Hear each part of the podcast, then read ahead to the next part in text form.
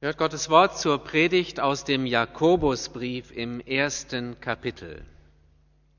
Selig ist der Mann, der die Anfechtung erduldet. Denn nachdem er bewährt ist, wird er die Krone des Lebens empfangen, die Gott verheißen hat denen, die ihn lieb haben. Niemand sage, wenn er versucht wird, dass er von Gott versucht werde. Denn Gott kann nicht versucht werden zum Bösen und er selbst versucht niemand. Sondern ein jeder, der versucht wird, wird von seinen eigenen Begierden gereizt und gelockt.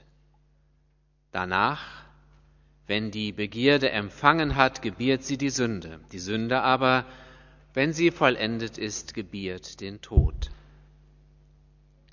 Irrt euch nicht, meine lieben Brüder, alle gute Gabe und alle vollkommene Gabe kommt von oben herab, von dem Vater des Lichts, bei dem keine Veränderung ist, noch Wechsel des Lichts und der Finsternis. Er hat uns geboren nach seinem Willen durch das Wort der Wahrheit, damit wir Erstlinge seiner Geschöpfe seien. Lasst uns beten. Herr himmlischer Vater, wir bitten dich, Öffne unsere Herzen, dass wir dein Wort hören und das Leben darin finden. Durch Jesus Christus, deinen lieben Sohn. Amen. Liebe Gemeinde, die Sonne strahlt durch die Fenster herein. Es ist von daher gar nicht so fastenzeitmäßig. Aber in diesem Winter haben wir ja auch viele, viele andere Tage erlebt, mit viel zu wenig Sonne. Das hat uns beschäftigt und vielleicht Sorgen gemacht. Andere Dinge, die uns beschäftigt haben, waren die Koalitionsverhandlungen. Und zurzeit machen wir uns wohl auch Sorgen, wie es in Syrien weitergeht, ob die Wirtschaftspolitik von Trump vielleicht auch unsere Welt durcheinander bringt.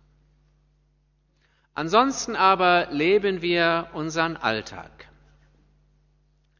Einzelne von uns haben vielleicht größere Sorgen, kämpfen mit Krankheit oder anderen Problemen.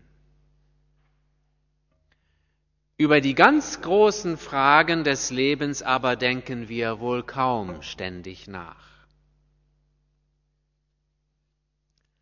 Da kommt der Jakobusbrief und versucht ein Problem zu lösen, das wir mit unserem menschlichen Verstand nicht gültig lösen können.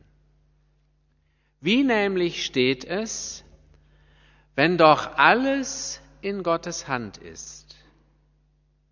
Wie steht es dann mit dem Bösen? Mit dem, was uns in Versuchung bringt oder in Anfechtung, dass wir vom Glauben abfallen möchten? Der Jakobusbrief wagt eine Antwort. Und die ist auch richtig, wenngleich nicht erschöpfend. Er sagt klipp und klar, glaube nur nicht, dass Gott die Versuchung schickt. Glaube ja nicht, dass Gott dich vom Glauben abbringen will. Von Gott sollst du nichts Böses erwarten, sondern nur Gutes. Das ist eine gute Antwort auf die Fragen derjenigen, die nicht ein noch auswissen. Der Jakobusbrief ist geschrieben für Leute, die unter Christenverfolgungen zu leiden hatten. Sie mussten sich fragen, bin ich dafür nun Christ geworden, dass ich ein elendes Leben führe, ständig in Angst, verachtet von den Nachbarn, immer als anders als die anderen, belächelt oder gar gehasst? So war die Versuchung da, diesem Gott abzusagen und ihm vorzuwerfen, wenn du so Schlimmes mit mir vorhast, dann kannst du nicht mein gnädiger Gott sein. Der Jakobusbrief will also die Dinge gerade rücken angesichts solcher Gedanken. Mach nicht Gott Vorwürfe, sondern den Menschen. Schieb die Sünde nicht auf Gott, sondern fang lieber bei dir selbst an. Es ging ja schon im Paradies los, dass die Menschen die Schuld immer von sich wegschoben und auf die anderen. Die Frau war es, die übrigens du, Gott, mir gegeben hast. Ich war es nicht. Oder die Schlange war es, ich, die Frau, bin ganz unschuldig. Bis heute ist es dabei geblieben, dass schon die kleinen Kinder die Schuld immer bei anderen suchen. Das steckt in uns drin. Wir Großen tun es oft nicht so offensichtlich, aber dafür vielleicht umso wirkungsvoller. Es waren die Umstände, die Not, ungerechte Gesetze, Missverständnisse, unleidliche Vorgesetzte, böse Nachbarn. Es waren immer die anderen, die uns haben aus der Haut fahren lassen oder die uns dazu gebracht haben, zuzuschlagen, mit der Faust oder mit Worten die dann daran schuld sind, dass wir den Kontakt abbrechen oder sonst wie Böses tun. Und auch das andere ist heute noch genauso aktuell wie damals, dass schlimme Erfahrungen uns bedrängen, dass wir uns hilflos mancher Bosheit ausgesetzt fühlen und auch hilflos sind vor den Bedrohungen des Weltgeschehens. Wie kann es sein, dass in einer Welt, die Gott selbst in seinen Händen hat und lenkt, wie kann es sein, dass es in dieser Welt so viel Leid gibt und Ungerechtigkeit? Harmlose Menschen, Kinder, alte Leute sterben in Krieg und Bürgerkrieg, in Katastrophen. Ist Gott denn wirklich gerecht? Können wir an deine Treue und Barmherzigkeit glauben, Gott? Nochmals, die Antwort des Jakobusbriefes ist klar und hilfreich. Niemand soll sagen, Gott führt mich in Versuchung, er hat Schuld an allem. Von Gott dürft ihr gute Gaben erwarten, aber nicht euer Unglück und schon gar nicht den Anstoß dazu, es mit dem Glauben sein zu lassen. Aber ich sagte, dass wir trotz der guten Antwort des Jakobusbriefs die Fragen, die hier angesprochen sind, nicht nach unseren Maßstäben gültig lösen können. Denn auch die Heilige Schrift weiß von der anderen Seite Gottes dass er Menschen verstocken kann, dass er zwar Leben gibt, aber auch den Tod bringt, dass seine Wege unerforschlich sind. Ja, wir hören sogar davon, dass Gott seine Meinung ändern kann. Zum Glück meistens so, dass Gott von seinem Zorn und von der Strafe ablässt, die er angekündigt hat. Aber es geht auch andersherum. Schnell sind wir nun dabei, solche Erkenntnisse über Gott einzubauen in unsere Zweifel, in das Gebäude unserer Kritik. Wir sagen vielleicht, Jakobus sieht die Dinge zu einseitig. Gott ist eben doch auch für den Tod mitverantwortlich. Und dann versinken wir womöglich doch in Anfechtung und Zweifel. Meinst du, Gott ist wirklich gut mit uns? Eine Antwort gibt es, die gilt und die bleibt gegen allen Zweifel und auch mitten im Leid. Gott hat seine Liebe zu uns in Jesus Christus wahrgemacht. Der ist in tiefes Leid und Anfechtung gekommen, ja, er starb den elenden Tod am Kreuz.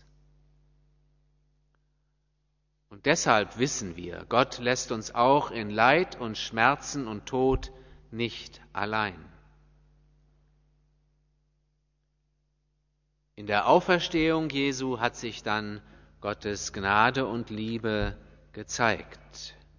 Und im Licht von Ostern können wir erkennen, der Tod von Jesus war nicht sinnlos, sondern der hat uns das Leben gebracht. Jesus hat unser Todesschicksal auf sich genommen und es durchbrochen. Gottes Liebe behält den Sieg. Den Sieg über Tod und Sünde, über Katastrophen, über Unglück und Leid. Das sind große Worte. Und ich sagte ja, dass der Jakobusbrief uns heute mit großen Gedanken kommt. In kleiner Münze aber finden wir darin Trost, dass uns das ganz gewiss zugesprochen wird. Dein Leiden hat nicht das letzte Wort. Die Sünde hat nicht das letzte Wort. Der Tod hat nicht das letzte Wort. Und wenn du etwas nicht begreifst am Handeln Gottes, dann ist auch das nicht das letzte Wort über Gott. Vielmehr werden wir es erkennen, dass am Ende doch seine Gnade und Liebe Gültigkeit haben und bleiben. Es ist der Trost Gottes, durch unseren Herrn und Heiland Jesus Christus, der uns dann auch wieder die Augen öffnen mag für all das Gute, das von Gott kommt. Alle gute Gabe und alle vollkommene Gabe kommt von oben herab von dem Vater des Lichtes, sagt der Jakobusbrief. Im Katechismus haben wir es gelernt, ich glaube an Gott, der mich mit allem Nötigen und aller Nahrung des Leibes und Lebens reichlich und täglich versorgt, der mich beschirmt, von dem ich alles Gute empfangen habe, das ich habe und das ich bin. Das ist ein Glaubenssatz. Wir können nicht beweisen, dass alles Gute, das wir haben, von Gott kommt, aber im Glauben vertrauen wir darauf. Gott der uns gnädig und freundlich ist in Jesus Christus, der sorgt auch für uns. Er wird es am Ende alles gut machen. Kann sein, dass du das gerade mal gar nicht sehen und begreifen kannst. Das ist nicht selbstverständlich, dass wir immer voller Glauben sind und immer getrost. Umso wichtiger aber, dass uns das gesagt wird, dass wir es hören. Alle gute Gabe kommt von Gott. Es gibt viel Grund zum Danken. Und wenn du deiner Klage freien Lauf lassen musst, kannst du doch gewiss sein, Gott hört mich und er erhört mich. So lasst uns dankbar sein in unserem Alltag. Den Grund dazu haben wir in Jesus Christus. Und wenn du mal wieder ins Grübeln kommst über die ganz großen Fragen des Lebens, dann lass dich immer neu überraschen von den Antworten, die Gott selbst gibt. Das geschieht wohl kaum so, dass wir alle Probleme lösen und alles erkennen können. Aber es geschieht eben so, dass er freundlich mit uns redet. Was wir zu hören bekommen, das sind nicht sämtliche Gedanken Gottes. Die könnten wir sowieso nicht fassen. Aber das Evangelium in Jesus Christus, das hören wir und davon leben wir. Diesen Glauben möge er stark machen in uns, dass wir erkennen, wie er uns das Leben schenkt und dass wir auch wieder frei werden zum Loben und danken. Amen. Und der Friede Gottes, welcher höher ist als alle Vernunft, bewahre eure Herzen und Sinne in Christus Jesus. Amen.